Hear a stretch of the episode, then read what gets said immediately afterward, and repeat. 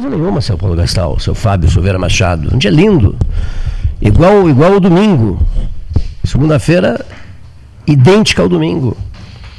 Tá linda a segunda-feira, não tá linda? Uma segunda-feira típica da Inglaterra, nos seus piores dias. Que coisa, hein? Puxa vida. Não, mas eu estou tentando repassar uma mensagem de otimismo aos ouvintes. É difícil, com esse tempo é extremamente difícil.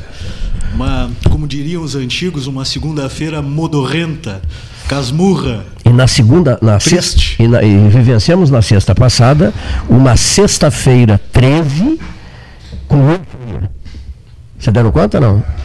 Sim, e, sem dúvida. Só eu. Sexta-feira 13.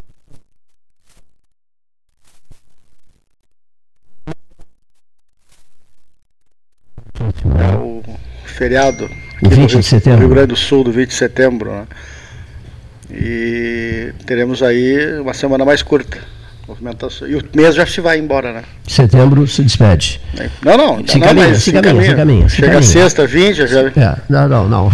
Hoje, hoje, dia 16 de setembro, não, por favor, 16 de setembro. Metade de setembro, praticamente, né?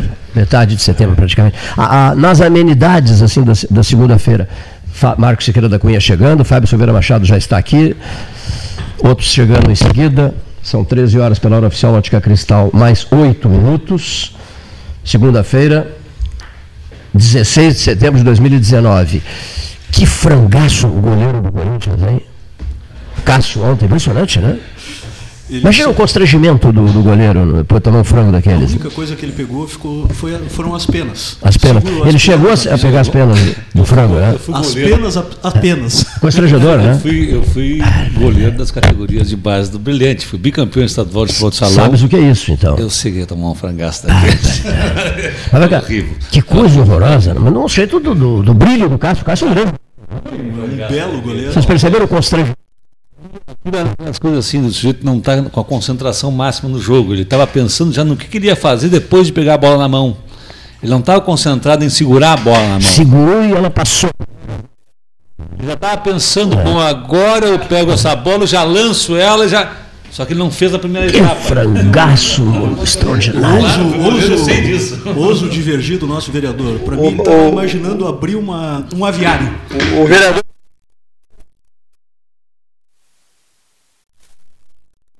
Artilheiro, eu fui artilheiro. É, diferente, a posição é diferente. Eu fui goleiro. Eu, eu também fui goleiro, fui goleiro do, do Ferroviário de Pedro Osório e do Concórdia, do Cerrito. Fechava o gol. Sim, grande goleiro. Um dos maiores goleiros da história. É, é. Olha aqui, ó, um dos maiores goleiros. E, e,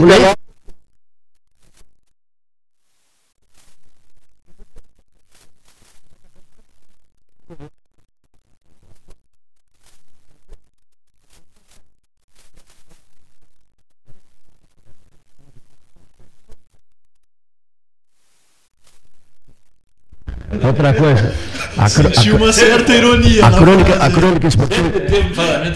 A crônica esportiva de Pedro Osório dizia assim: olha aqui, ó. Ninguém consegue uh, marcar o gol, mesmo na cobrança de uma penalidade máxima, com o Cleito no gol.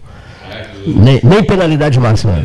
Eu pegava tudo que era penalidade máxima. Todo chute de pênalti eu segurava. Dizem que o que perdia em verticalidade ganhava em reflexo. Isso, exa exa exatamente, exatamente. Um goleiro extraordinário, extraordinário. Aqui, ó. Outra coisa, o Inter fez três no, no Atlético Mineiro com as reservas, né? E talvez sirva de motivação para quarta-feira, né? Estou muito preocupado com esse jogo de quarta-feira. Eu sugiro, inclusive, que joguem com as reservas. ah, sim, o narrador. Segredista, segredista, claro. O narrador dizia, é um ensaio para quarta-feira, mas não pode ser ensaio para quarta-feira se é o time reserva, né? Como é que vai ensaiar com o time reserva? Quem vai jogar não é um time reserva. É um jogaço para quarta-feira que vem, né? Mesmo que as pessoas critiquem e tal, um jogaço para quarta-feira que vem. Critiquem, critiquem. Não, o fato de estarmos falando nisso. Ah, não. Ah, entendeu? É uma fala rápida. É, é. O fato de estarmos falando nisso. Um jogaço. Nós né? vamos entrar no, no tema mesmo, quente. É verdade. É. É verdade. O, Bra... é, o programa, acho que a gente não pode na linha da censura. Né? Sim, sim, eu sei, mas. Falar de tudo. Claro, mas cada vez que se diz alguma coisa é, sobre uma decisão ah, nacional. Tá falando de Grêmio, mas é. fala de Grêmio, se fala de Inter, se fala de Pelotas, se fala de Brasil. É, de tudo, né? Se fala de tudo aqui, né? Não dá para não dá para fazer, digamos assim, é, vistas grossas para um espetáculo desse porte, a decisão da Copa do Brasil, né? Não dá para fazer vistas grossas, mas não dá mesmo, né? Goste ou não, etc. Mas não, possível, né? Possível. Aí sim é um sinal, é um sinal de, digamos assim, me ajude, é um sinal de, de desprezo a um futebol que se destaca, que enche estádio, que tem jogadores caríssimos, etc, etc, etc. Não, não se pode, é preciso reconhecer, né? O avanço dos outros. É possível, possível, possível não reconhecer. Aquele, né? aquela frente do internacional é, internacional. Né? Ah. Toda fala em espanhol. É isso mesmo. é. Toda notícia verdadeira tem que ser conversada, noticiada e debatida. A gente tem que combater, são as fake news. É isso sim, Tá isso é óbvio, tá pauta aí, piada, a né? gente às vezes vê uma, uma notícia que não é verdadeira sendo reproduzida e isso Isso é um realmente grande problema é um de hoje, problema, né? né? Tá. Muitas vezes as, as pessoas é, veiculam fake news para demonstrar que são fake, que não, não é verdade. Então não pode nem não pode veicular para demonstrar que está Ah. que tá equivocado. Se sabe deleta imediatamente, porque mesmo dele, mesmo encaminhando para que ela seja contestada, está fazendo parte da corrente de disseminação da fake news. Né? É um mal gravíssimo a nossa fake news da atualidade. O- Observe só, o sujeito Perigo para a democracia. né? planta Viram- uma notícia viram- dessas. Vocês viram aquele Netflix que tem aquele, aquele, aquele é, privacidade hackeada? Aquele, Não vi. ah, Documentário? Não vi. Ah, excelente. É um documentário que trata exatamente do tema das fake news nas eleições dos Estados Unidos e nas eleições do Brexit também na, na Europa, mostrando como o ataque via WhatsApp de um, um pagamento pesado de recursos, inclusive nas eleições do Brasil também. Nas eleições do Bolsonaro também aparece essa, essa, essa notícia que ficou agora um pouco assim, né? mas é, que nas eleições também aqui no Brasil nós tivemos aí empresários financiando é, é, fake news em massa nos WhatsApp para conquistar adeptos para o Bolsonaro. Assim também no Trump, nos Estados Unidos, e assim também para o Brexit na, na Inglaterra, que saiu agora sem um acordo com a União Europeia e está num impasse político terrível, né? por conta dessas fake news patrocinadas assim em massa, com dinheiro pesado. deixando, deixando via o premier britânico em apuros, não, É, John que tem uns amigos meus que moram lá, eh, italianos, que se transferiram para a Inglaterra, estão apavorados. Né? Eles estão, foram para lá numa perspectiva de União Europeia, de serem considerados ali cidadãos da, da União Europeia, e agora estão numa condição de estrangeiros. O Reino Unido não sabe o que faz, né? Não sabe.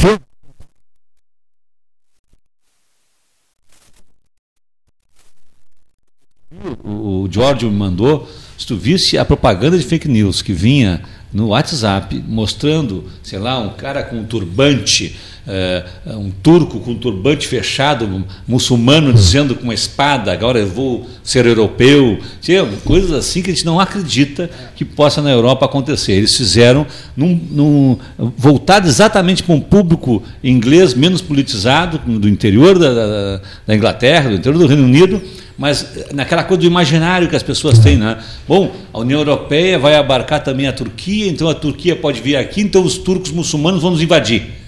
Mais ou menos nessa linha foi a campanha maciça no interior da, da Grã-Bretanha. Criando terror, a Criando insegurança, terror, a criando insegurança terror, as pessoas, as pessoas com medo. Me cai, vou ser invadido então por turcos agora aqui. Como Assim, é, fácil, como é fácil difundir esse tipo de coisa, né? Sim, o, o É. Marcos colocou ali, empresas vai pra tudo privadas. É- de outros países também. gente Olha só, suspeita da interferência russa nas Isso, eleições dos Estados exatamente. Unidos. E aí, a famosa, há uma reportagem maravilhosa no meu país de Madrid sobre isso, até comentei, mostrei para o o, o escritor Ivan McKellen, É. né? nunca imaginei que os russos iriam eleger o presidente dos Estados Unidos. É isso que eu- nunca, eu e aí ele diz também, nunca imaginamos, nu- nunca. Somos uns incompetentes. Nu- Nunca, nunca projetamos. Cidadão nenhum, ninguém imaginou internet, redes sociais. É, ass- é né? assustador, Assustador, é assustador o nível de dados que a internet e que os sistemas têm a nosso respeito. É. Todos os nossos dados Tudo. pessoais, as nossas preferências em compras, as nossas atividades, os remédios que tomamos, as compras online que fizemos. Então há um dossiê completo que pode eh, determinar a personalidade de qualquer um de nós que acessamos a internet via computador, via smartphone. Eh, se traça um perfil psicológico individualizado Fábio, das nesse- nossas preferências. Para ilustrar, nesse, nesse documentário que é a privacidade hackeada do- que tem no Netflix, aparece inclusive o seguinte: de cada pessoa, Fábio, 5 mil itens Meu são Deus. capazes de identificar, de diferenciar. As tuas Bom, preferências não, todas. as É. preferências. Não, a É, gente, é. a gente pode ter uma prova disso quando tu faz uma pesquisa no Google, no teu celular, Cleiton. Quero olhar um, um novo rádio para comprar. E, e- e no, no- no- hora seguinte tu começa a receber mensagens de rádios para Fotos vender, de rádio. modelos. Facilidade. É espantoso isso. Tem pessoas dizendo, e aí eu já não sei, pessoas dizendo que estão conversando sobre um tema e que depois começa a aparecer também. Pessoas dizendo isso. Eu nunca vi isso. Conversando, dizendo, conversando na rede. Conversando aqui, não. Nós, nós aqui com celulares na, na mesa. Com celular e com os aqui. celulares desligados. Estou querendo, querendo fazer uma viagem. Estou pensando em fazer uma viagem. Daqui a pouco começa a, surgir no teu celular notícias de, mas, de, de Marcos, viagem, de pacotes de viagem. de, repente, Basta- de repente tu citas um país, tu citas um país qualquer. Exatamente. Aí começam a aparecer as promoções, Exatamente. passagens baratas. Então tem coisas aí é, que a gente não, não domina. Basta olhar os computadores do, do Bill Gates, computadores do Mark Zuckerberg, eles trabalham com os notebooks, todos com a câmera, com uma fita adesiva na câmera. Então, na verdade, assim, eles, se essas pessoas que são expert em tecnologia, eles sabem que podem ser hackeados, imagina nós, as, as pessoas comuns. Na verdade, eu estava lendo esse final de semana, Marcos, sobre uma, uma- a Apple manda fazer alguns chips ah, na China e também placas mães de computador e vários, vários outros equipamentos. Eles ah, fizeram uma auditoria interna e descobriram a inserção de um chip do tamanho de um grão de arroz em uma das suas placas mães que poderia dar acesso remoto a uma determinada empresa do governo chinês para coletar dados. Então vocês Espionagem- vejam espionagem espionagem, industrial, o nível de, de exposição que nós nos submetemos a todos. Verdade. Impressionante aí. Meu Deus. Luiz Roberto Ávila, boa tarde.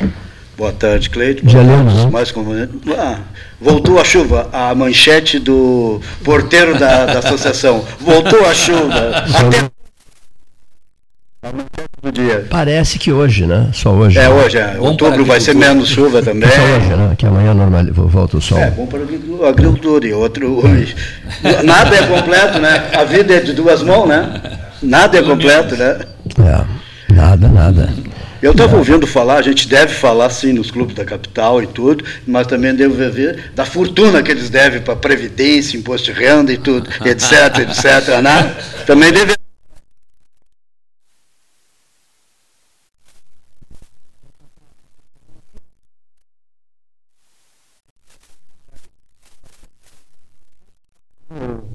O Profútil funcionar. E os grandes clubes nacionais, né? Eu que imaginava que a Previdência devia para o Brasil. O senhor está me trazendo uma notícia nova aqui. Ah, viu? Você, você se estivesse assistindo, ó, escutando o treino e no, no, no áudio, você ouviu?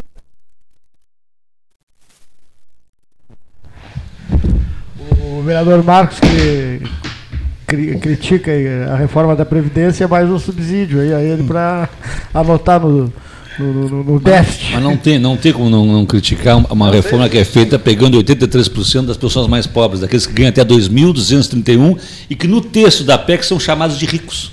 No texto, item 50 da PEC é, é, proposta pelo governo, vocês olhem lá, diz assim: os ricos vão ser atingidos, vão acabar com os privilégios. Aí vocês vão olhar, vamos ver quem são os ricos. Quem ganha até 2.231 reais. São os privilegiados chamados pela PEC. É, então é absurdo, realmente. Né? Aí tu vai olhar, eles vão tirar do abono salarial.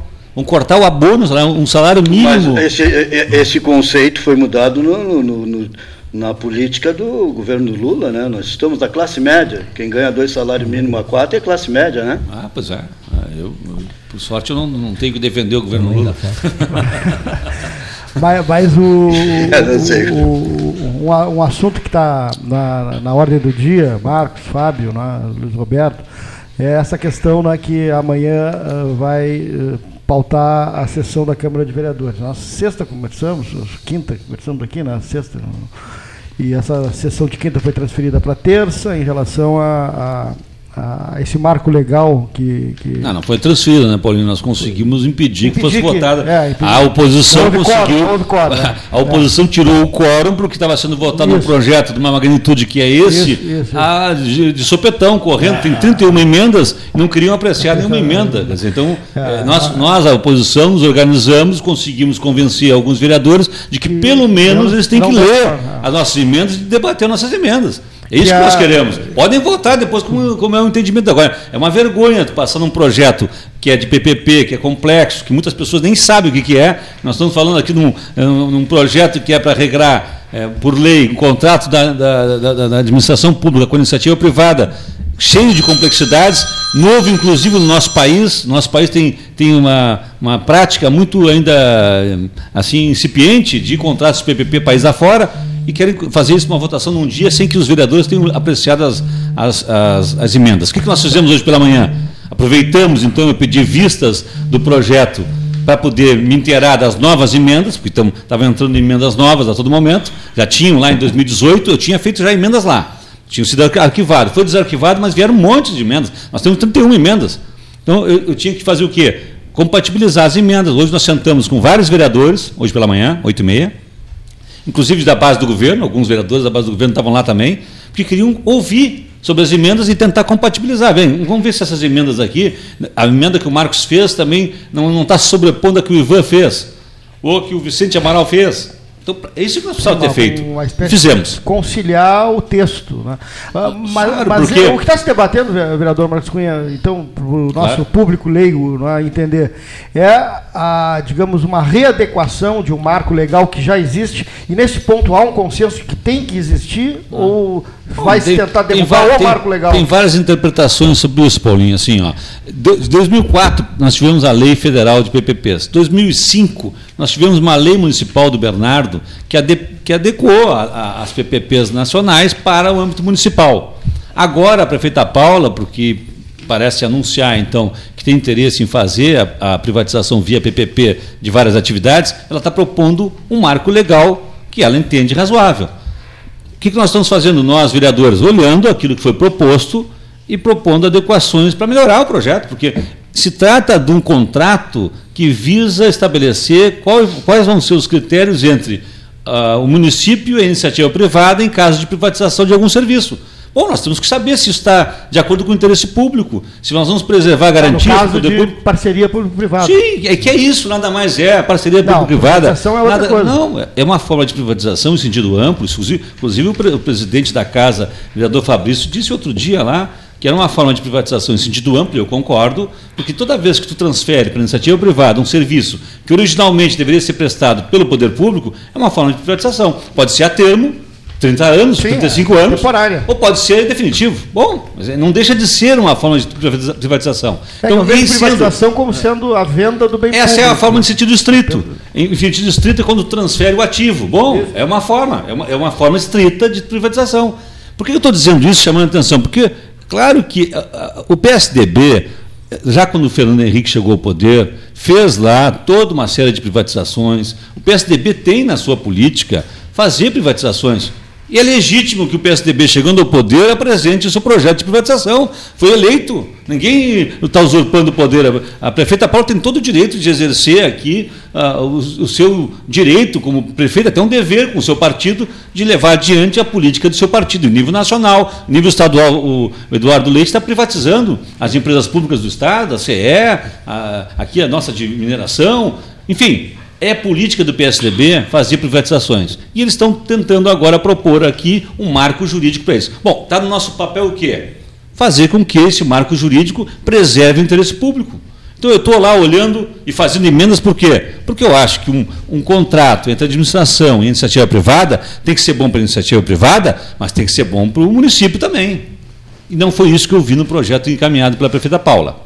O projeto encaminhado pela prefeita Paula tem uma série de questões que deixam é, a descoberto, a meu juízo, a descoberto o interesse público do município. Deixa muitas vantagens para a iniciativa privada e pouca proteção para o município de Pelotas. O que, que nós estamos fazendo? Emendas para tentar corrigir isso. Bom, se nós chegarmos num, num consenso, que é o que nós queríamos, as emendas aprovadas, bom, podemos chegar lá adiante convencidos até de que o projeto agora, com as emendas, nem é tão, tão ruim, pode até se tornar um bom projeto. Mas não sabemos se isso vai acontecer. O que nós não queríamos é que desde o início fosse feito um, uma, uma votação pura e simplesmente sem fazer essa análise mais apurada das emendas. Vereador, posso. Claro, posso, Otávio, Fábio Machado. Posso fazer o um contraponto? Claro. Não, na verdade, a lei, a 11079, a lei das PPPs, como disse o, o vereador Marcos, ela é de 2004. E a nossa lei, a 5.115, uma lei feita pelo Bernardo de Souza, ela é de 2005. Na verdade, ela Bem é como eu disse, então. poucos meses, acho que seis meses depois da lei federal. Então, na verdade, essa, esse pequeno tempo em relação, um, um pequeno intervalo de tempo em relação à lei federal, né, determinou uma séria desatualização da lei ela está desatualizada, a nossa lei municipal, em vários aspectos. Ela não prevê dispositivos que modernamente são previstos em legislação de, de cidades que são uh, expoentes em termos de parceria público-privada, como Salvador, como Belo Horizonte. Então, na verdade, se achou por bem Uh, e é necessário, em função da segurança jurídica, uma nova legislação que tratasse das parcerias público-privadas no município de Pelotas. Para isso, por determinação da prefeita, se fez um compilado de legislação e uma análise dos instrumentos mais modernos para se criar o PROPEL. Aqui, uh, todos nós e o governo respeita a atividade legislativa e acha que é interessante a, a, a, colocação de emendas ao projeto e a discussão. Em momento algum se não se quer discutir o projeto, vereador. Tanto que, no ano de 2018, se não me engano, 16 ou 17 emendas foram feitas. Nesse ano, mais algumas, talvez outras, outras 15 ou 14 emendas foram feitas. O projeto está na Câmara há mais de um ano, bem mais de um ano, na verdade. E se e o governo está sempre disposto a discutir a, a, e sempre aberto a novas visões e busca a atualização da legislação. Uh, com relação ali a um, um, outro ponto que eu acho interessante, quando o senhor fala em privatização, uh, nós, nós não, não entendemos dessa forma. Nós entendemos que a privatização ela é a transferência do ativo da administração pública para a iniciativa privada. E essa privatização ela ocorre de forma permanente. Na parceria público-privada, pelo, pelo que se diz a lei, pelo que se tem por, por doutrina, na verdade, o que se transfere para a iniciativa privada é a execução do serviço. Ah, o serviço em si, ele sempre fica, ele, ele continua permanecendo público. Isso em função do, do artigo 175 da Constituição Federal, que determina ali os casos de, de concessão, de privatização, a, a própria lei uh, 8987, se não me engano, a lei das assim chamadas concessões comuns.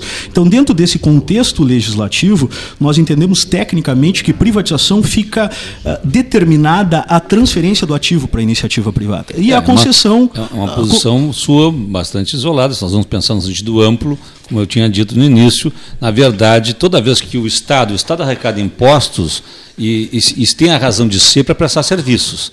Toda vez que ele transfere esses serviços para a iniciativa privada, ele está deixando de realizar diretamente, transferindo para a iniciativa privada, que vai visar lucro, que obja, objetiva a obtenção de lucro, nós estamos privatizando aquele serviço. Assim fizemos com as estradas aqui no, no, no Rio Grande do Sul. A concessão para a Ecosul não foi a privatização do Polo Pelotas de pedágio?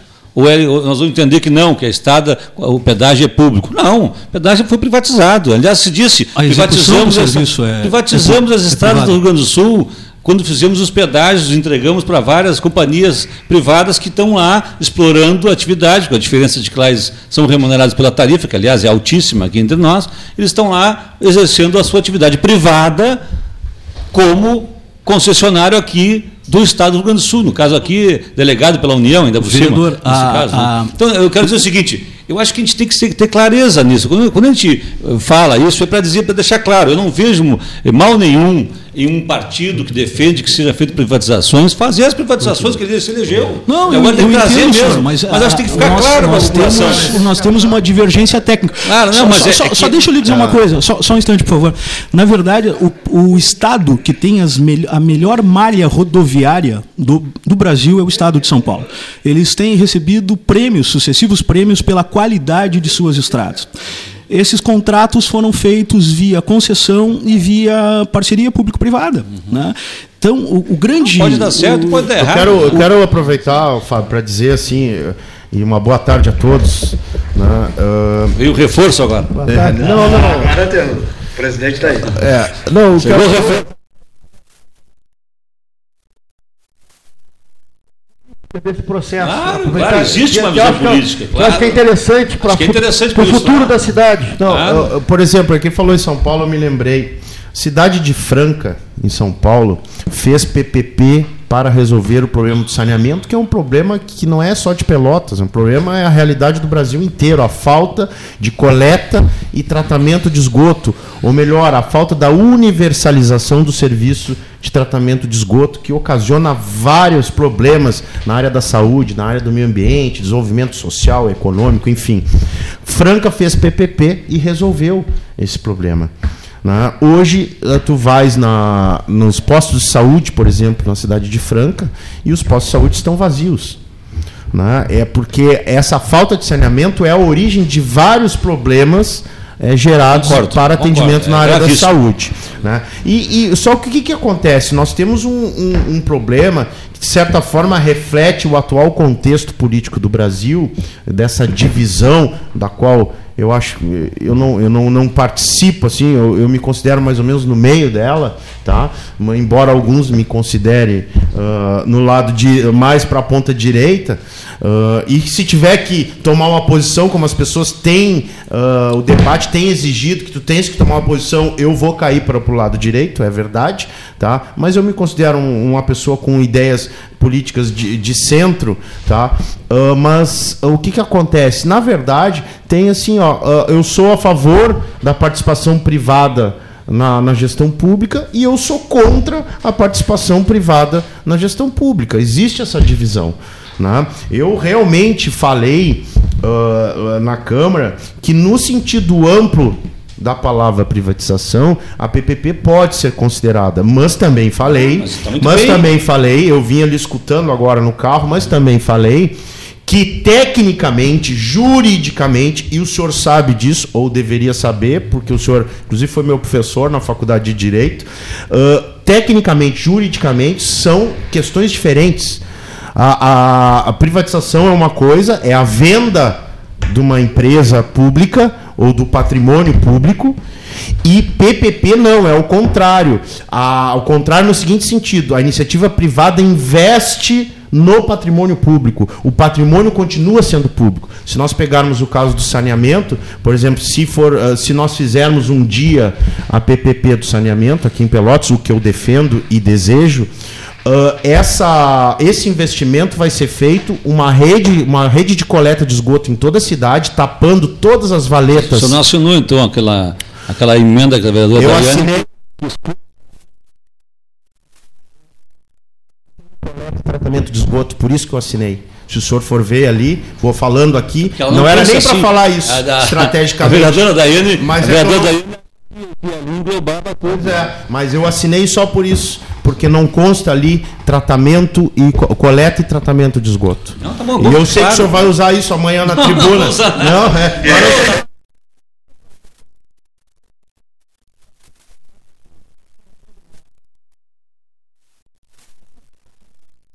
só queria pedir licença para concluir meu raciocínio, tá? Então, o que que acontece?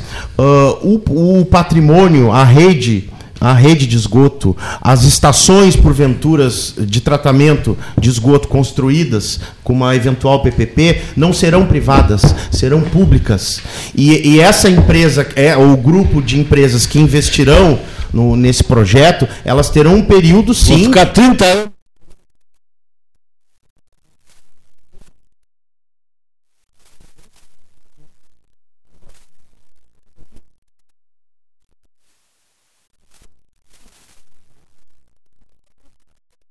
proposta né, para, no caso do saneamento, não é só saneamento, tem a ideia de resolver a questão da iluminação pública, o centro administrativo e outras possibilidades, mas essa é a proposta. Né? Mas o que, que nós vamos votar amanhã? Nós vamos votar uma atualização da legislação municipal. É o marco regulatório, é a regra do jogo, para que nós possamos, eventualmente, um dia, e eu acredito que, por exemplo, saneamento nesse governo não tem mais tempo hábil para fazer tá?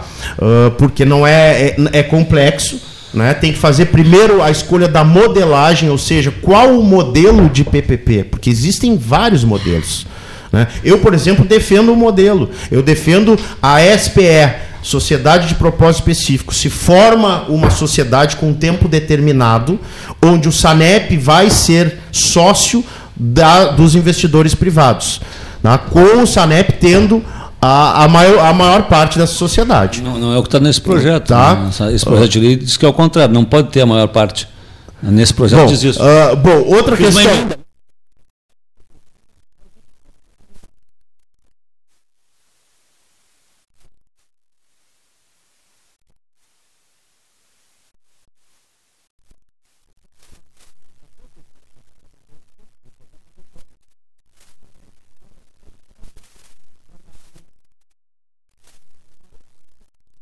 Contestado.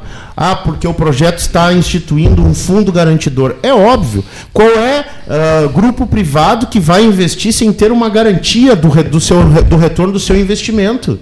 Não existe essa possibilidade. Aprovar o projeto sem o fundo garantidor é a mesma coisa que não aprovar o projeto. Então, assim, ó, eu acho que as pessoas, os vereadores, têm que deixar bem claro: ó, eu sou a favor ou eu sou contra. O vereador Marcos, com todo respeito, o senhor fala que é a favor da PPP, mas não, o senhor não, se posiciona sempre isso. contra. Não disse isso, eu não é. disse que sou a favor da PPP, eu não estava prestando atenção no que eu estou dizendo. Não, eu ouvi o Diogo, é, não, não tem disse... nada contra o PPP, não, não tem nada, nada contra o investimento não, privado, como é que eu posso ter... se posiciona sempre como é, contra. Como é que eu posso ser contra o marco jurídico regulatório da atividade entre iniciativa privada e poder público? Não posso ser o contra, ao contrário. Favor, então. Ao contrário, fiz várias emendas. Se as emendas que eu fiz forem aprovadas, posso até votar a favor, porque o, porque o projeto vai estar de acordo com o interesse público que eu vejo. Tá bem. Eu estou lá lutando pelo é, interesse tá, público. Tá, se não for...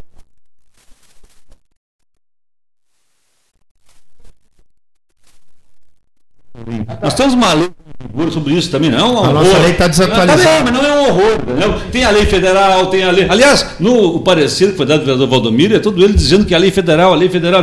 Nós estamos fazendo uma lei municipal. Já temos uma lei municipal e vamos ter outra lei municipal que pode ser melhor do que a anterior, até pode ser, mas também se não acontecesse, não seria um, um horror. Valia a lei ah, anterior. É que...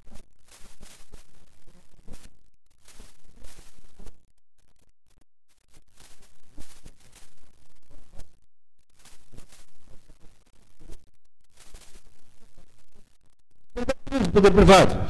do parceiro privado. Tem que oferecer e, e os ganhos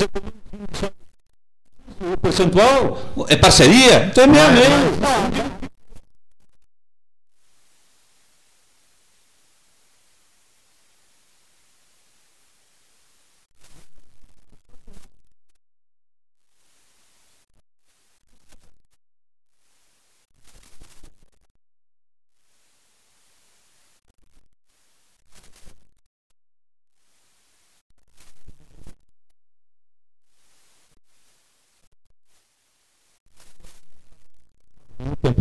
meia. todo. Não, fala.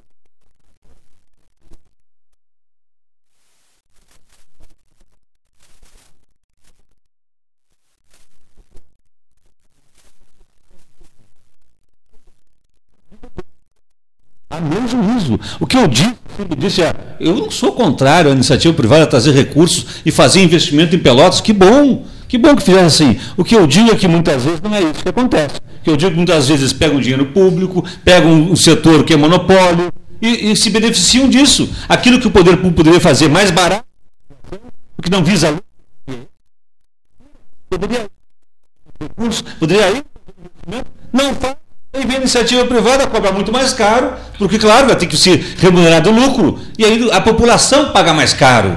É isso que acontece. E é isso que nós queremos evitar. Além disso, preservar o poder público e o interesse público. Várias questões foram colocadas nesse projeto que, a meu, entendimento, Por isso eu fiz emendas. Se eu achasse que fosse contra totalmente, nem faria emendas. Não me dava trabalho de ler o projeto, de debater pela manhã com vários vereadores. Simplesmente ia lá e votava não. Pronto. Não é isso. Eu acho que nós temos que ter um marco regulatório jurídico, mas tem que ser do interesse público, manter o interesse público nesse marco regulatório. Eu acho que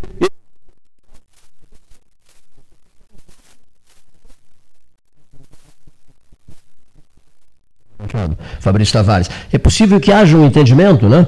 Conversa daqui, conversa dali, O vereador. Marcos até sim, mas É. tem alguns outros vereadores que se posicionam absolutamente contra a PPP. Não Eh, quer...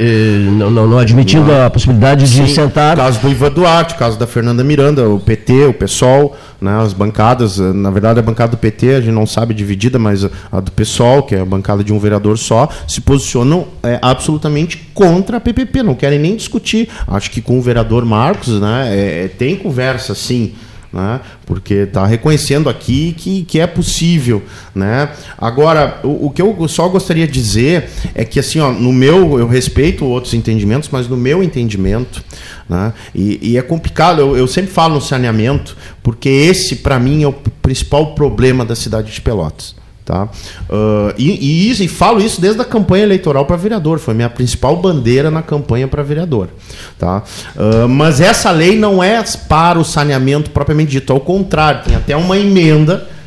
é, até uma emenda dizendo Várias que o. Sanep não entra no PPP. Que eu não concordo, mas como eu disse, eu não voto. Tem várias Tá? emendas sobre O que a isso. maioria decidir é o que vai prevalecer. Vereador Fabrício, um Agora, parênteses. deixa eu só concluir esse raciocínio. O, essa, essa PPP, tá? Ela é. O Fábio não fica bravo, Fábio, comigo. Eu vou deixar tu falar então. Depois eu falo. Depois eu falo. Conclua, conclua.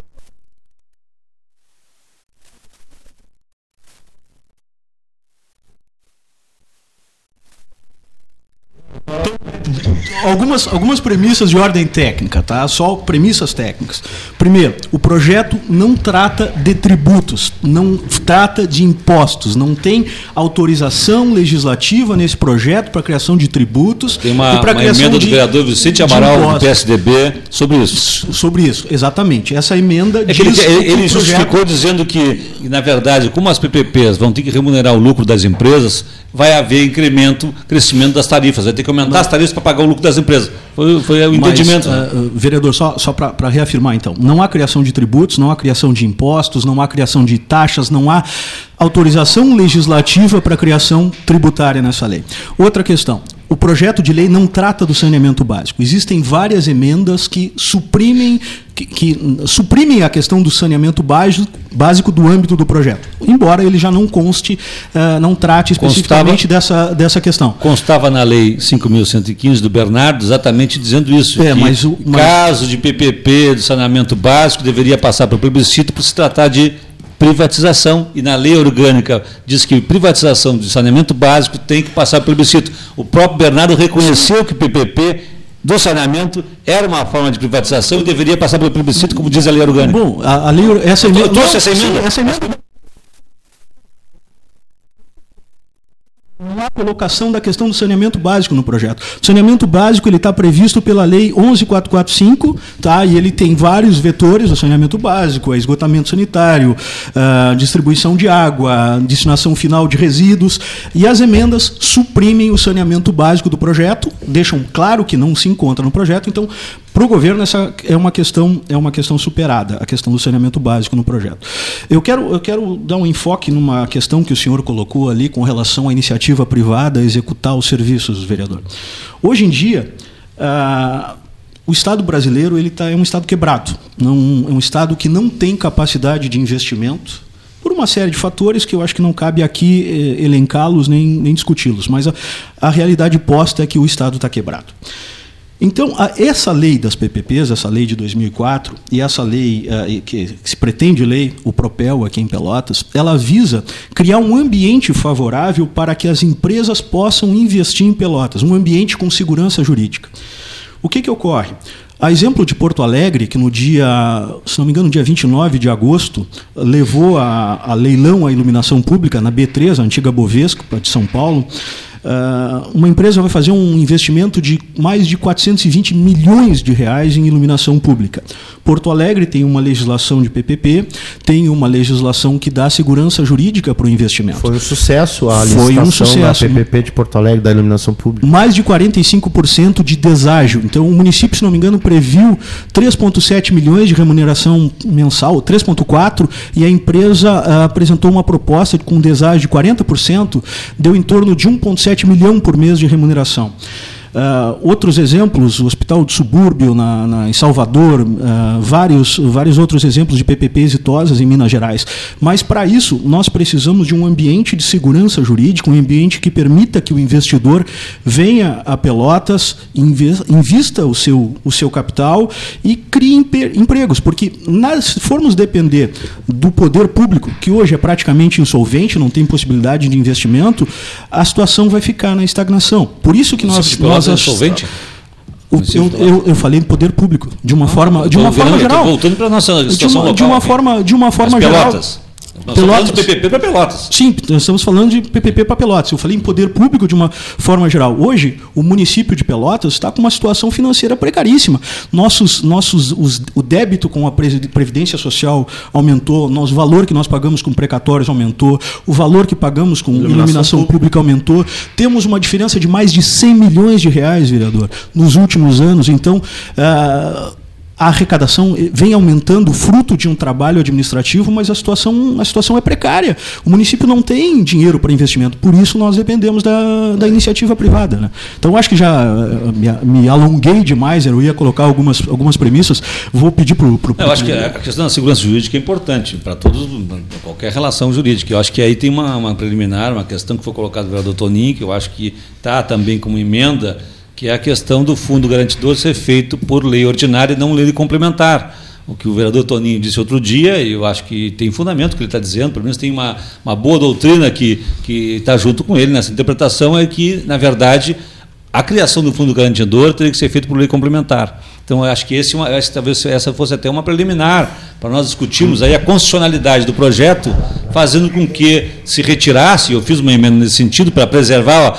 a, a garantia legal, para nós termos aí uma segurança jurídica, se faça, então, por lei complementar, o fundo garantidor, para não haver essa discussão jurídica constitucional de que pode um fundo ga- garantidor ser feito através de lei ordinária ou deve ser feito por lei complementar? Vereador, Existe esse eh, debate. Né? Na verdade, é, eu estou ciente do debate, só que, na verdade, assim, a lei complementar que o vereador Toninho fala é uma lei complementar federal, com base no artigo 167, parágrafo 9 inciso 2 da Constituição Federal.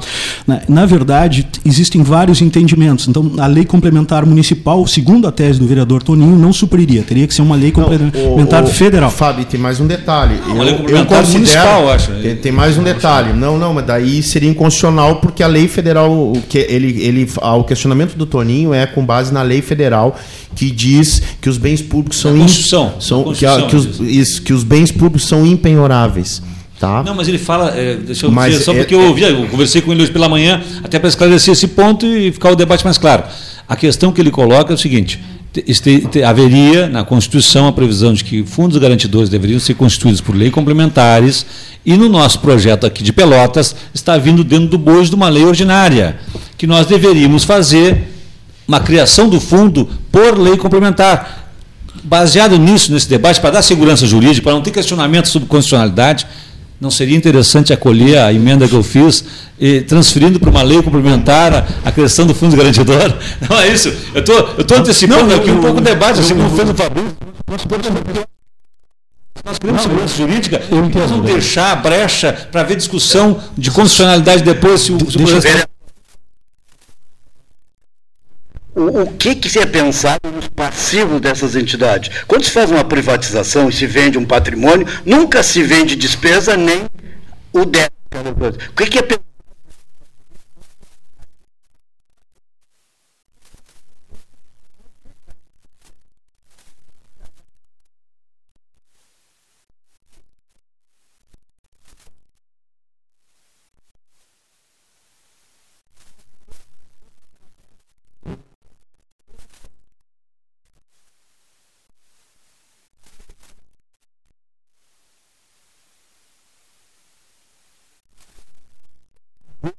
Sem tratamento jogado no canal São Gonçalo. Esse é o passivo. Mas o passivo fala o financeiro, que normalmente nessas entidades, quando se privatiza então. uma, uma entidade pública que, Mas que vem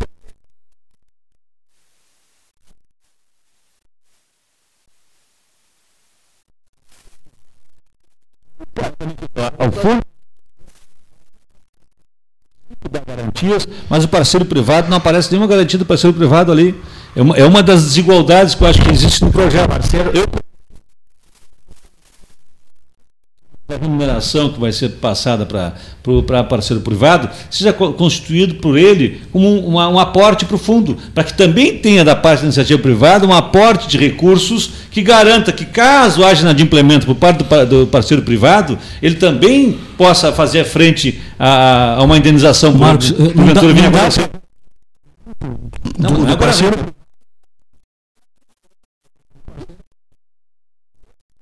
é. É porcento.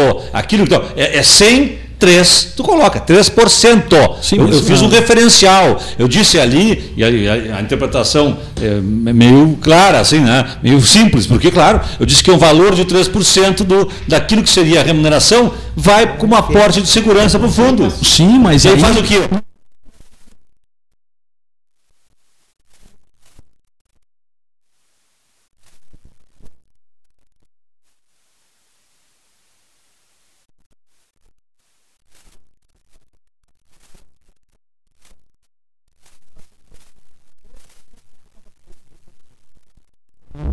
Só antes Eu do- só quero dizer que uma das questões que eu vejo, Roberto, uma das coisas que eu vejo é isso. Ali existem várias proteções para o parceiro privado, mas não existem várias proteções para o, o poder público municipal. Eu acho que isso é um desequilíbrio que existe nesse projeto e que eu tentei corrigir com várias emendas visando isso que está dizendo.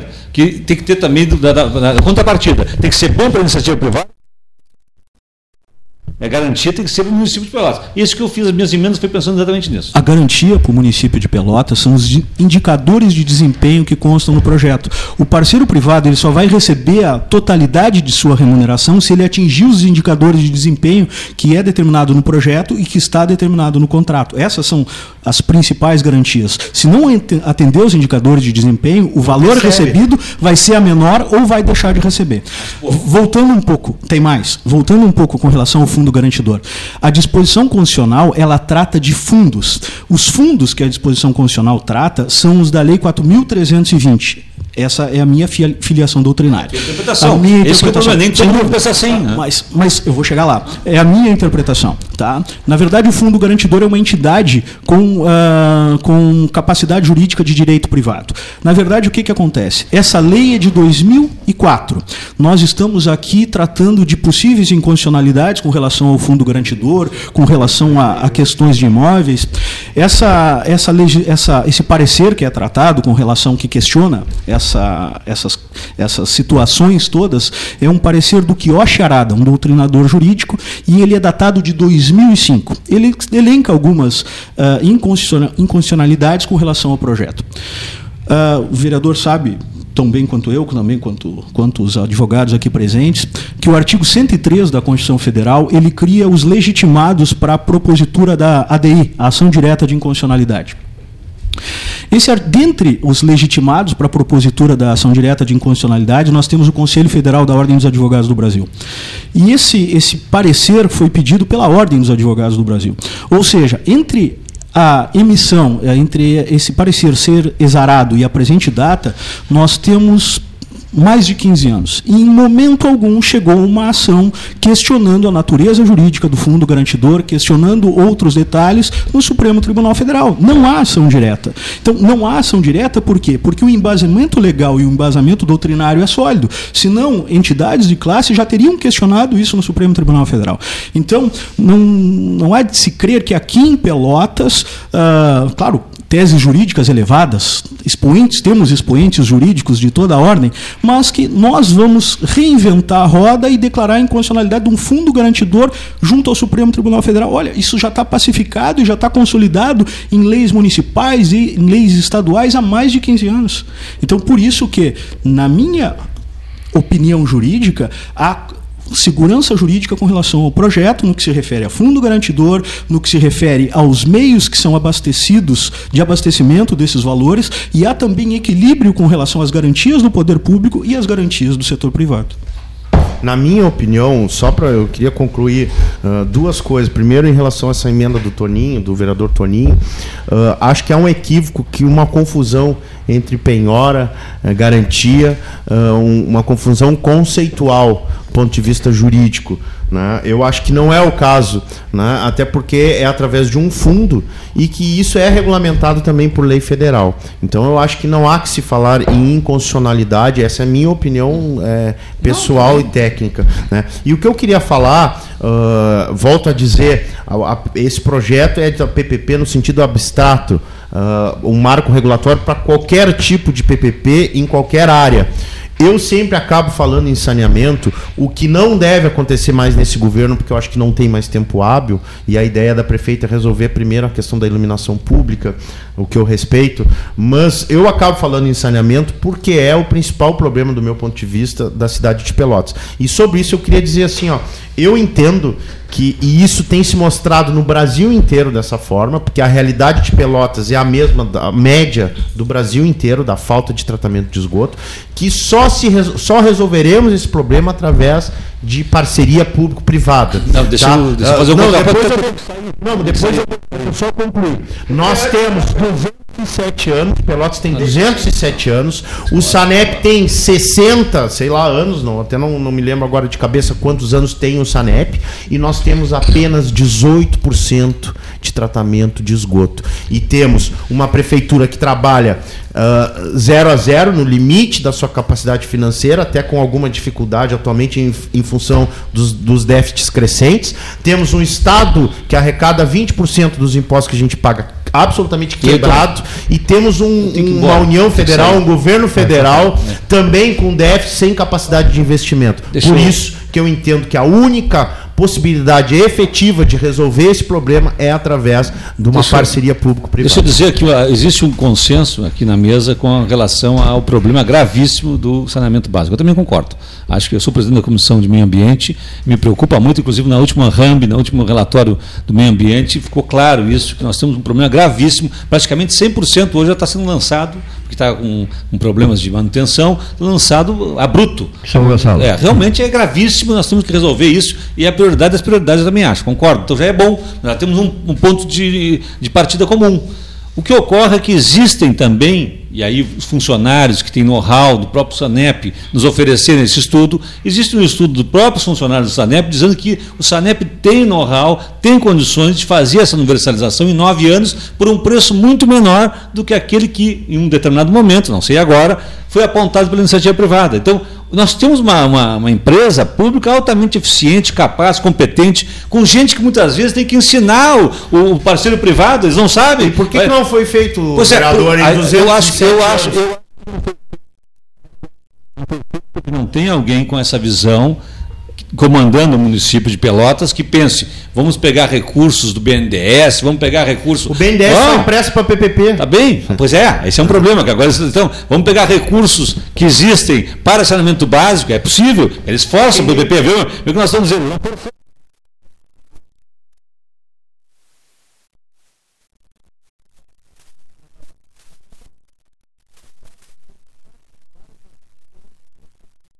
Ser tratado com um investimento absolutamente. Eu vou, eu vou, te, eu vou te trazer, porque eu, eu tenho. Assim, não, não sei de cabeça, como não sabe muita coisa de cabeça, não sei, mas vou, não existe. Vou buscar, não. Vai, não, mas. Sobre isso. Não sei se é Maringá, talvez seja Maringá, mas eu vou, eu vou, eu vou buscar depois um, um dos casos. Mas tem casos positivos. o senhor acha, mas eu acho que não existe. Tem casos positivos de universalização de, de tratamento de esgoto, tem casos que são é, por, por, iniciativa privada atuando e de poder público atuando. Eu não acho que, eu não acho que o poder público possa fazer tudo e é o melhor e, e nunca pode se valer da iniciativa privada. Não é isso. Mas nós temos que pensar é o que é economicamente melhor para o nosso cidadão em Pelotas? que ele tenha que remunerar o lucro de empresas que vêm fazer um serviço que pode ser feito por nós, Ou nós podemos fazer nós mesmos esse investimento, como é o caso da universalização do, do esgoto, que é apresentada pelos funcionários do SANEP, engenheiros há muitos anos aqui, que conhecem a nossa realidade, conhecem o mapa da cidade há tantos anos e, e poderiam, como dizem eles, em nove anos, at através de investimentos deles, mas também captados fora, fazer essa universalização por um preço muito mais barato. Bom, se isso é verdade, vereador Fabrício, se, se nós chegarmos à conclusão, tivermos o projeto do SANEP, desses funcionários que possam apresentar esse, esse trabalho e mostrarmos, olha, o SANEP tem know-how, nós precisamos de tantos recursos, podemos fazer esse, esse, esse aporte de recursos mais barato para a população seria, por quê? Porque não teria que remunerar o lucro da empresa que vem porventura, fazer um investimento desse, desse, desse porte. É isso que eu estou dizendo. Agora, se chegamos à conclusão, olha, não dá. Realmente não é possível, não tem, não tem como. É, né, é, esse estudo do, dos funcionários do SANEP não, não, não consegue Essa universalizar. conclusão o governo atual já tem. Pois é, mas, não, mas isso que eu quero dizer, conversando com os funcionários, eu não tenho essa, essa conclusão, porque conversando com os funcionários é o contrário. Eles me Mas dizem que tem. funcionário? O sindicato? Não, não. Funcionários. Não. Funcionário, não, funcionário, não foi, não foi, não foi do sindicato, não. Engenheiros, é, engenheiros do SANEP. Engenheiros do SANEP. Eu conversei com engenheiros do SANEP. Então, vou dar essa dica assim. Então, não vou expor o engenheiro, daqui a pouco claro. é pressionado o sujeito porque andar conversando com, com o vereador Marcos Cunha. Não, sem problema nenhum. Então, de qualquer maneira, eu quero dizer o seguinte: se nós chegarmos, se nós fizermos um debate amplo sobre isso, audiência pública, podemos debater isso abertamente, chegarmos à conclusão dos males o menor será fazer um Eu... investimento na área da, do esgoto, por quê? Porque realmente é gravíssimo, sob todos os pontos de vista, inclusive do turismo local. Nós estamos sendo nessa praia, eu cresci tomando banho de, na praia do Laranjal, não posso mais tomar banho no Laranjal. Dizer, como é que nós podemos ter uma lagoa, que é nosso grande é, parque de diversões, vamos dizer assim, né? porque é a grande área de, de lazer de todos nós, não podemos tomar banho na nossa lagoa. Isso é gravíssimo mesmo. Então, só, só esse aspecto já seria gravíssimo. Mas, sobretudo, tem ainda o aspecto da saúde pública, que já foi mencionado, também é gravíssimo. Então, isso é um consenso. Se nós chegarmos a esse consenso, vereador Fabrício, e enxergarmos que não existe outra possibilidade, isso é uma coisa para construir. Isso é uma coisa que nós podíamos construir todos. É, é prioridade das prioridades? É. Todo mundo é, vão achar um caminho. Vamos o... discutir sobre isso. Não, eu quero dizer assim ó, que o eu próprio. Vou ter que me retirar, viu? Eu vou ter que retirar. Tenho um compromisso agora mesmo, já tinha dito para o Cleiton que eu, que eu, tinha que sair correndo às duas horas, mas eu quero eh, dizer que foi muito produtivo aqui o, o debate. Acho que a população ganharia mais se nós tivéssemos mais debates. Uma das questões que eu disse, embora esse, esse projeto de PPP tenha entrado lá em 2018, ele podia ter sido objeto de audiências públicas, de debate público sobre isso, porque é um tema relevante realmente para a cidade e ajudaria a que as pessoas compreendessem, pelo menos, do que, que nós estamos falando. Eu temo que muitas pessoas que estão nos ouvindo não sabem nem do que, que nós estamos falando. Obrigado. Vamos então uh, trazer o doutor Marcos Cunha ao nosso intervalo. São agora 14 horas e 4 minutos, hora oficial de Cristal, e voltaremos logo. Paulo Moreira, Disque Baterias 24 horas. Há 120 anos, o Colégio Gonzaga vem transformando o mundo da educação com tecnologia, incentivo à aprendizagem de línguas estrangeiras e ao esporte. No Gonzaga, o aluno sai preparado para enfrentar o mundo. Colégio Gonzaga, 120 anos. Aqui você pode mais. Hotel Manta e Tours Parque Hotel. Consulte nossas tarifas promocionais. Central de Reservas 53 3225 2411 ou pelo site www.hotelsmanta.com.br. Associação Comercial de Pelotas é um dos órgãos mais antigos do país, sempre em defesa da classe empresarial, com uma história marcada pela transparência e pelo compromisso com seus associados. Faça parte do nosso quadro de sócios. A ACP está localizada no edifício Palácio do Comércio, Rua 7 de Setembro 274, telefone 3028 1541, com o ramal 200. A gente acredita que os pequenos momentos na família são muito importantes. Coisas simples como servir o café da manhã na cama, visitar seus avós no meio da semana, dar um abraço apertado em alguém especial. Queremos convidar todo mundo a ter mais momentos em família, pois são os bons sentimentos que nos movem e nos fazem acreditar em dias melhores ao lado de quem amamos. Biscoito Zezé, carinho que vem de família. Bom Sul, qualidade em carnes suínas e bovinas. Avenida Fernando Osório, 6959. Telefone 3273-9351. Eu dirijo esse carro há 10 anos. É disso que eu entendo. de carro e de levar meus colegas onde eles têm que estar. Uma cidade é como um carro rodando 24 horas por dia sem parar. Sempre tem algo acontecendo, uma instalação aqui, um concerto ali, toda hora. E é aí que. E quando tudo termina, você abre a sua torneira e a água chegou de novo onde devia estar. Sanep, água, esgoto, drenagem e resíduos sólidos. Suba no caixote do Café Aquário para debater a duplicação da BR-116. A Ecosul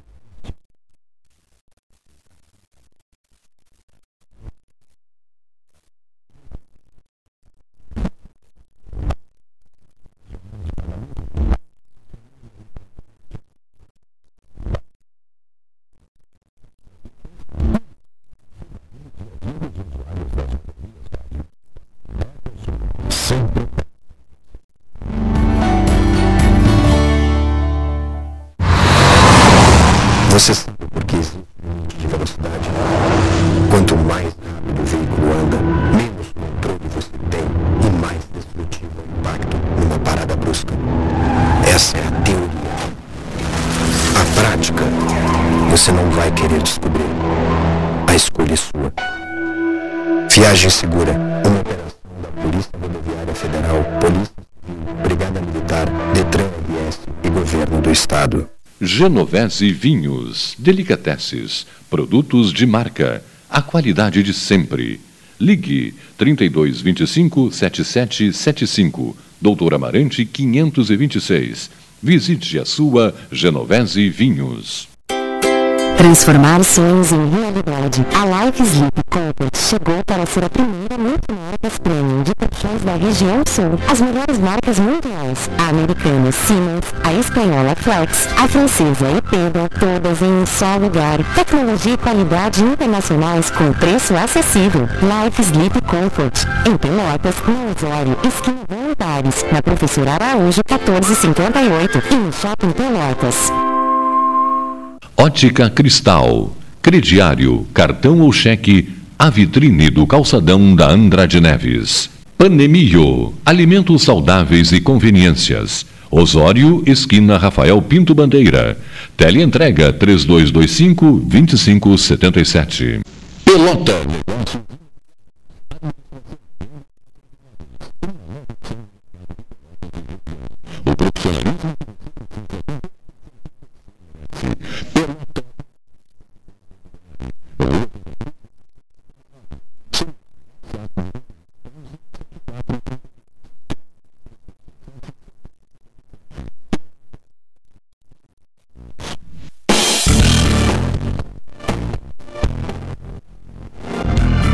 Faça o seu certificado digital e ganhe mais agilidade nos seus processos.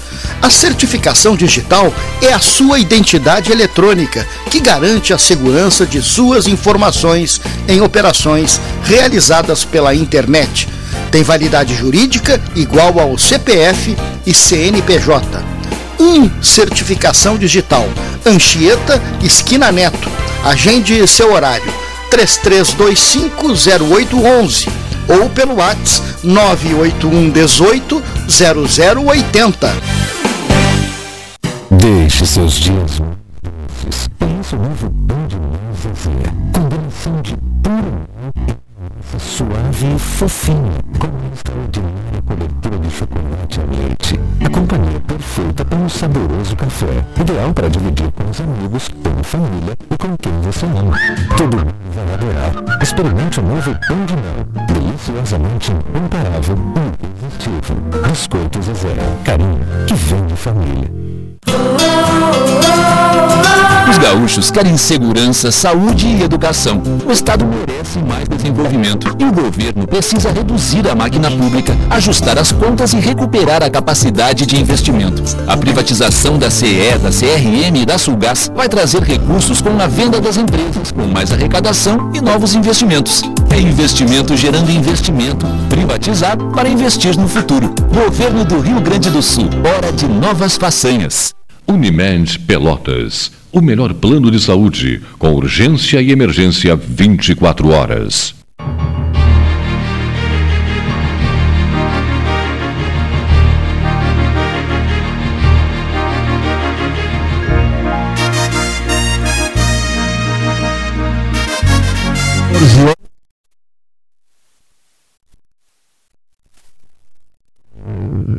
Ficou, digamos assim, devendo alguma coisa, mas ele, ele, ele pretendia se manifestar. Na verdade, Cleiton, que eu... O vereador Marcos saiu, por, por, tinha um compromisso, né? Não. Eu gostaria, eu gostaria de explicar uh, de forma bem simples o que é uma, uma parceria público-privada. E vou explicar de forma fazendo um comparativo com as licitações na modalidade tradicional. Imaginem os senhores e imaginem os ouvintes que o município de Pelotas, e esse é um dos objetivos da prefeita, uh, vai executar um centro administrativo. Hoje, uh, nós sabemos das dificuldades dos contribuintes que, por várias vezes, tem que, uh, vão a diversas secretarias para tentar resolver os seus problemas. Imaginem que nós, nós estamos projetando isso, seguramente vai acontecer, vai haver um prédio que vai abrigar diversas secretarias, onde nós vamos eficientizar e otimizar serviços. Existem, basicamente, duas formas de fazer esse, esse centro administrativo. Uma é através de licitações na modalidade tradicional e outra é através através de parceria público-privada. Se fôssemos fazer uma licitação na, nas modalidades tradicionais, eu teria que fazer uma licitação, licitação para contratar o projeto, outra licitação para executar o projeto, uma possível licitação para contratar a fiscalização do projeto. Em sendo feito o prédio, eu teria que fazer uma licitação para contratar a telefonia, uma licitação para contratar os, a vigilância, uma licitação para contratar a alimentação. Ou seja, não vai dar certo. Não,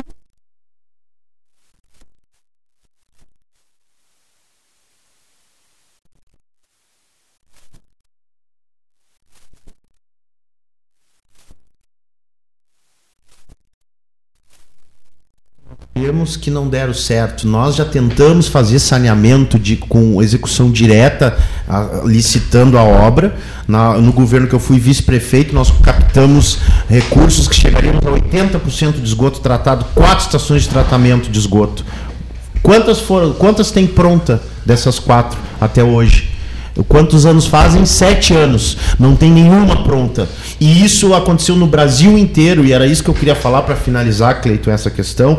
Essa realidade aconteceu aqui, aconteceu no Brasil inteiro, e por isso que o BNDES, um banco público, por iniciativa do governo Lula e depois Dilma, do próprio PT, só empresta dinheiro para PPP porque eles chegaram, então, só para concluir, e depois não vou mais me aproveitar da ausência do, do vereador Marcos, né, porque o debate é bom quando tem uma, os, dois, os dois lados frente a frente, mas ele disse aqui que teríamos que ver se o poder público não pode fazer. Isso já está visto.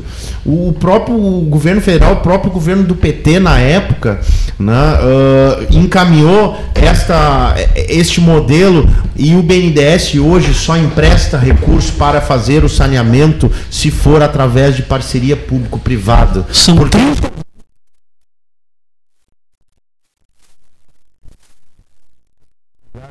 do Brasil. Então é isso. E daí, se nós continuarmos nesse debate público-privado, quem vai perder é o povo que está no meio do esgoto. Só para concluir, Cleiton, então eu cheguei a, vou, chegaria no mínimo 15 licitações nas modalidades tradicionais. Pela parceria público-privada, teríamos uma licitação só, com indicadores de desempenho, segurança para a administração pública e segurança para o nosso usuário, para o cidadão pelotense. Só fazendo uma, uma. acrescentando ao que disse o vereador Fabrício, o Gustavo Montesano, o diretor do BNDES, determinou, disse que Porto Alegre é o primeiro município a utilizar uma linha de crédito de 30 bilhões de reais para a iluminação pública. Então, senhores, é, na nossa opinião, a parceria público-privada é um instrumento seguro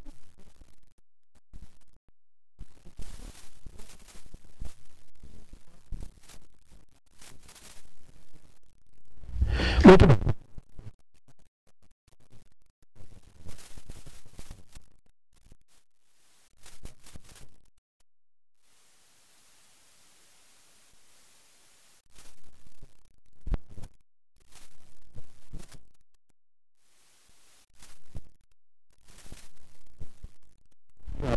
Aproveitar a tua grande audiência aqui do 13 horas.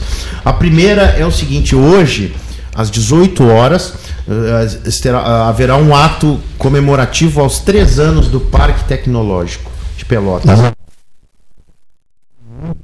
Que foi gestado no governo Fetter e Fabrício, uma ideia do prefeito Fetter, quando nós fomos uh, assinar aquele contrato de investimentos em Pelotas com o Banco Mundial. O Banco Mundial que, eh, ex- exigiu que um dos eixos fosse emprego e renda, e o prefeito Fetter então teve a feliz ideia de fazer, de inovar a economia de Pelotas e abrir aqui um polo tecnológico para trabalhar a questão da tec- de TI, tecnologia de informação.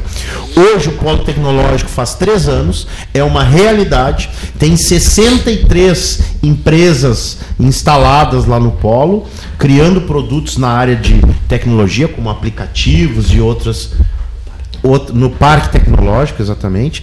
Ah, o Fábio está me corrigindo que não é polo tecnológico, é Parque Tecnológico, e é verdade. São 63 empresas, ah, gerando vários empregos. Né? E, e o que mais? É, gerando produtos é, de alto valor agregado, porque é na área de tecnologia. Então, às vezes a gente não fala, a gente reclama muito e fala né, eh, de que os políticos não fazem nada. Então, eu queria ah, falar disso porque é importante um projeto que começou lá no governo Fetter, que depois o governo Eduardo que eh, consolidou esse projeto, daí quero destacar aqui toda a liderança do Fernando Estima, hoje superintendente do Porto de Rio Grande, que na época coordenou o projeto do Parque Tecnológico e que conseguiu efetivamente consolidar, tirar do papel o parque, né? E agora a prefeita Paula, que, que terminou, vamos dizer assim, de, de consolidar o processo, passando para o conselho. Hoje o parque tem vida própria, tem autonomia. Enfim, foi um trabalho de, de três governos aí praticamente, e hoje tem um grande resultado. E iremos comemorar isso hoje. Uh, Cleiton, às 18 horas, lá no Parque Tecnológico. E a outra questão é convidar o 13 horas, queria aqui no ar, Cleiton, convidar o 13 horas para participar na próxima segunda-feira de uma grande mobilização que nós estamos ajudando a fazer, junto com lideradas pelo deputado Afonso Ram, que aprovou na Câmara Federal, lá em Brasília, no Câmara dos Deputados, aprovou a realização de uma audiência pública que acontecerá na próxima segunda-feira, dia 23, na Câmara do Comércio em Rio Grande, às 14 horas, para discutir gargalos e potencialidades do Porto de Rio Grande. São vários convidados do estado inteiro. Nós teremos, vamos contar com a presença do, da ministro, do secretário nacional de portos, que tem status de ministro, na verdade antes era ministro, agora está dentro da Secretaria dos Transportes. Vamos contar com a presença do superintendente do DENIT. Vamos contar com a presença de várias lideranças eh, empresariais, de entidades, enfim. E o 13 horas, eh, eu quero aqui convidar, se puder estar presente, Cleito, ou fazer o programa lá, ou, ou alguém, um- algum correspondente.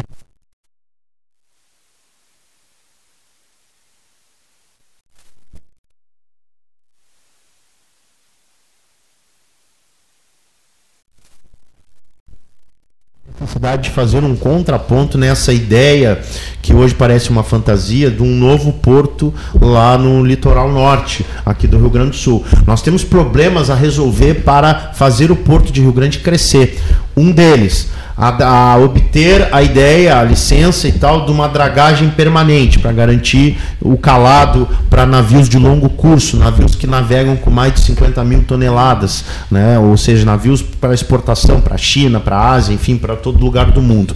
A segunda questão, o trecho lá, o último trecho, lote 4 lá, que ainda não tem previsão de duplicação, a chegada lá no Porto de Rio Grande por da malha ah, rodoviária, também tem que, ah, claro que a prioridade é a BR-116, né? Mas vai ficar faltando esse último trecho, então nós temos que já começar a trabalhar nisso também. En- Enfim, tem outras questões. é, a, a própria modelo de gestão do Porto do Rio Grande, que hoje, que hoje ainda é absolutamente público e, e fica é, é, travado. Né? Por exemplo, a receita do Porto de Rio Grande entra, entra num buraco negro do Caixa Único do governo do Estado. É, isso tem que ser discutido. Né? Qual modelo nós queremos de um porto? Nós temos que ter um porto moderno. Paranaguá, por exemplo, no Paraná, se modernizou, mu- mudou a sua gestão, a sua concepção como empresa. É, continua uma empresa pública, não é privatização do porto, não é isso que eu estou falando. Não é nem PPP, é o seguinte. Continua a empresa pública, mas com personalidade jurídica de, de direito privado. E daí ela tem mais autonomia para fazer contratos com, com empresas privadas para conceder a operação dos terminais. Economia mista. Eh, dos terminais, é uma espécie de economia mista. Na verdade, não é economia mista, é, é pessoa pública, empresa Empresa pública, é, que é uma pessoa jurídica de direito privado. Então, Cleito, eu queria finalizar aqui eh, convidando o 13. Seria muito importante se o 13 pudesse estar presente. né? São dois.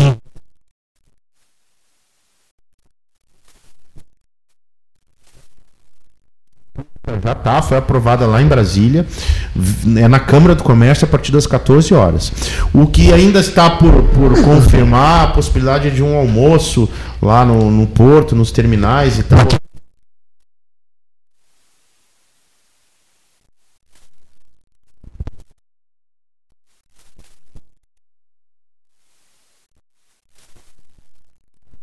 Econômico e social da nossa região.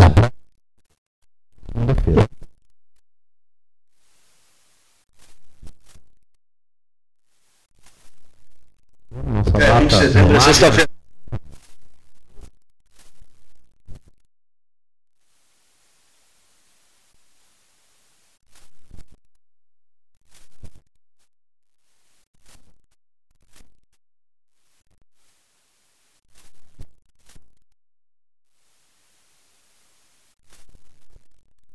Tá, e acho que o Inter vai levar essa.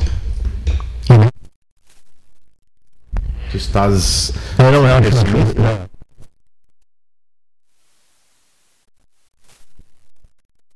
Ah, também. Que o Inter vai- Não, vai se o. Atlético Paranense não ganha de ninguém em casa, só se for a primeira vez aí esse ano. Não ganha. eh, Fora de casa. Fora de casa. né?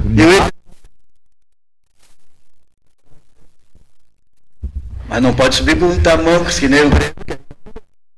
O Fabinho aqui é gremista, eu também sou. Na verdade, eu sou chavante, né? Eu tenho.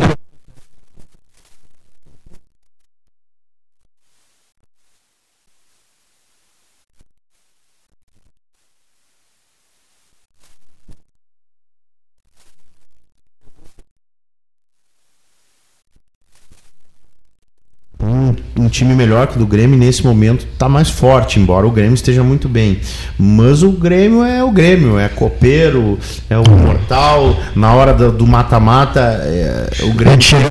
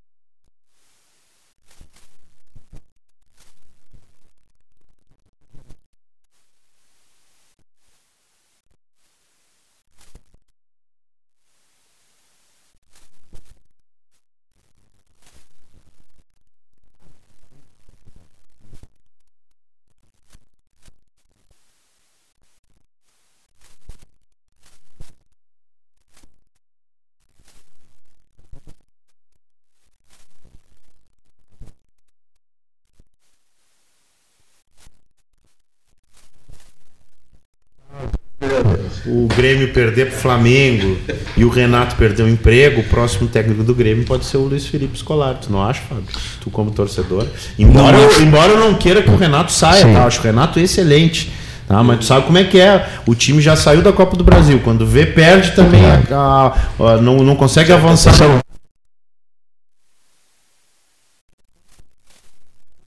Tá querendo ir pro.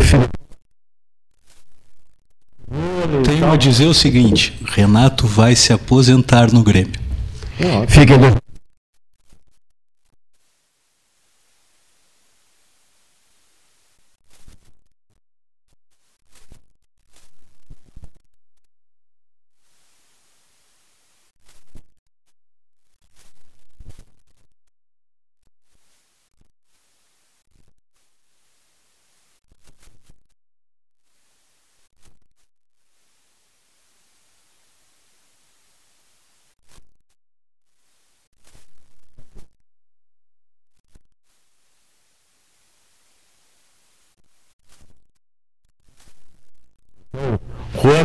comigo, que é colorado e que é bem mais jovem do que eu, claro, não viu, só ouve falar, né? Não viu esse time. Outro dia eu tava falando para ele que ele fala do Fernandão, do Inter, que foi campeão do mundo. Eu digo, tia, não tem conversa, o melhor time da história do Inter.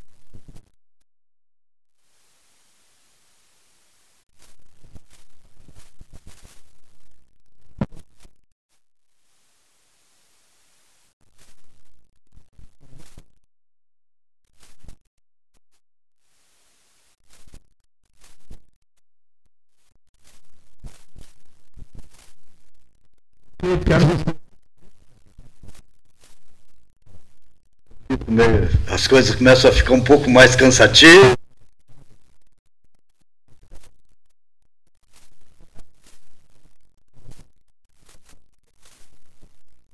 aproveitar a oportunidade para convidar todos os ouvintes para a sessão solene em homenagem à Semana Farroupilha, que acontecerá na Câmara de Vereadores eh, na próxima quinta-feira, 20 horas, né, com acesso ao público aí, tá todo mundo convidado para nós celebrarmos essa data, que é uma data muito importante para a nossa história, para a nossa tradição, para a nossa cultura. Né? E, e- e é importante fazer esses atos solenes como forma de divulgar o nosso passado para que nós possamos entender o nosso contexto e construir um, um grande futuro. Vereador, nós temos bastante profissionais da contabilidade ah, escutando nós. Eu gostaria- gostaria de saber se houve alguma, alguma manifestação da, da prefeita contra a derrubada do veto dos contabilistas ter as suas prior- prior- prioridades. Eu, eu desconheço, mas o assessor especial jurídico da prefeita está na tua frente aqui. Pode falar sobre, sobre esse, esse assunto. Na verdade, a, a legislação é uma legislação meritória. Ah, colocamos como alternativa para os contabilistas a questão de, inclusive, o atendimento em horário diferenciado, um horário pela manhã, antes.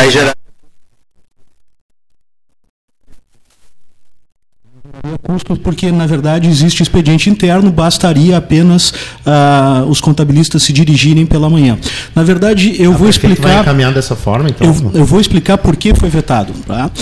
Quando uma lei determina ah, condições de, de horários, condições de atendimentos diferenciados, quando uma lei eh, in- determina alterações na administração pública, isso ah, determina um ferimento ao princípio da harmonia entre os poderes. Quem pode regrar a questão de atendimentos, de horários, é a própria administração pública. A Constituição Federal diz que cabe ao Poder Legislativo as suas competências e cabe ao município as suas competências. A lei foi vetada em função de que é inconstitucional e continua sendo inconstitucional. O município está avaliando quais ah, ah, providências irá tomar. tá? Há uma avaliação nesse sentido, por quê? Porque o ordenamento jurídico ele tem que ser composto por legislações que sejam rígidas e que sejam perfeitas sob o ponto de vista da Constituição Federal. E essa lei, ela teve vício, que nós chamamos de vício de iniciativa, porque ela partiu da Câmara e não do Poder Executivo. Muito bem, Flores.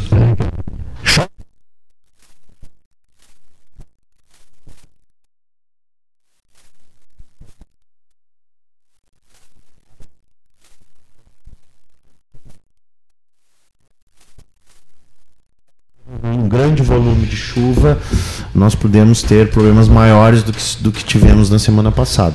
Mas aí, a princípio, não tem uma previsão de um grande volume. Né? Vamos torcer aí que. Porque tu, se vocês forem ver, mais ou menos de 5 em 5 anos nós temos uma enchente Gente. de Pelotas. Nós tivemos 2004. Inclusive, eu era coordenador da Defesa Civil, estava de prefeito no dia da enchente, nunca vou me esquecer, 28 de janeiro de 2009.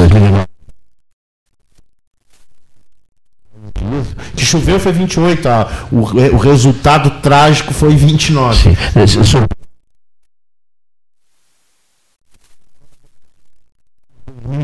uma enchente diferente, que foi mais ou menos como está acontecendo agora. Veio chovendo, chovendo, chovendo, a lagoa ficou cheia, toda a Lagoa dos Patos, Lagoa Mirim, e daí eh, entrou um grande volume de chuva e entrou e encheu por esse lado aqui do- da Lagoa. Gonçalo.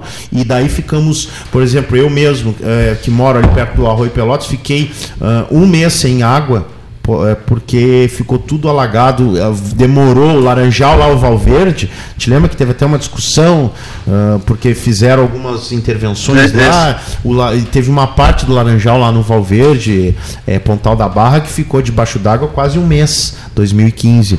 Né? Então, veja bem, 2004, 2009, 2015. E setembro, no final do mês, Nós